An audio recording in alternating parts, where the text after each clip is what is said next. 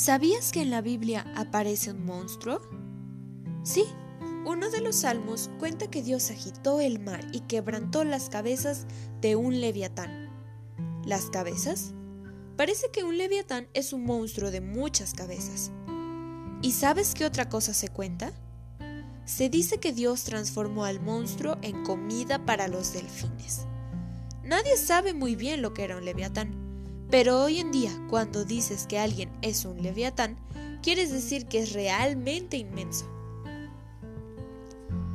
¿Alguna vez tuviste que hacer un trabajo leviatán?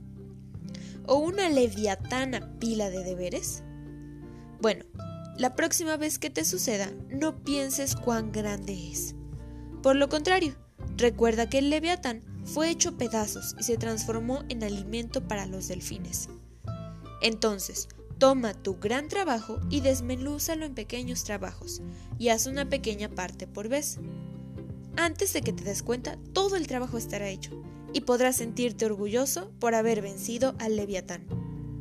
Lee el Salmo 74, 12 a 15.